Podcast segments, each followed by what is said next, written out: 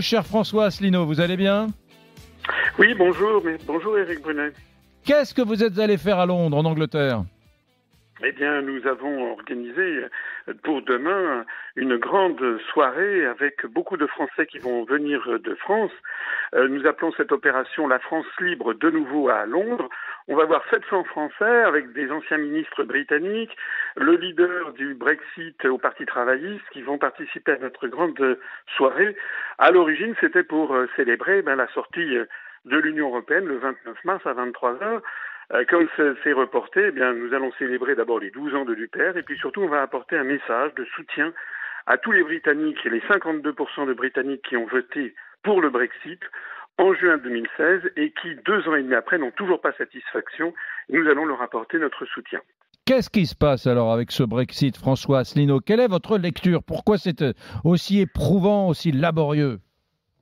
Écoutez, la difficulté n'est pas de sortir de l'Union européenne, comme je l'entends souvent. La difficulté, c'est d'obtenir que ceux qui ont été battus acceptent le verdict des urnes. En fait, les Britanniques se retrouvent dans la même situation que les Français après le référendum de 2005. Vous vous rappelez qu'en 2005, 55% des Français ont voté non à la Constitution européenne. Alors à ce moment-là, les européistes ont fait le gros dos pendant deux ans, exactement comme au Royaume-Uni. On laisse passer l'orage, et puis après ça, qu'est-ce qui s'est passé?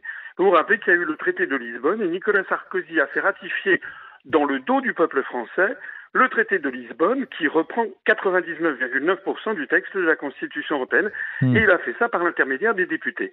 Eh bien, c'est exactement la même chose. Le problème qu'il y a au Royaume-Uni, c'est que ceux qui négocient le Brexit, à commencer par Mme Theresa May, étaient contre et que le parti au pouvoir est majoritairement contre.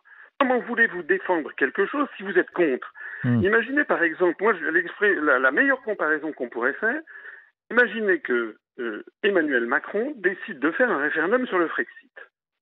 Et puis que, à sa surprise, les Français votent majoritairement pour le Frexit. Et qu'à ce moment-là, Macron nous dise, exactement comme a fait Chirac en 2005, Macron dit je reste à l'Élysée, et que ce soit Macron qui commencerait à décider de comment il va négocier le Frexit alors qu'il aurait appelé à voter contre. Hmm. Vous imaginez bien que les Français auraient un sacré doute et penseraient qu'il sabote la négociation. C'est exactement ce qui se passe au Royaume-Uni.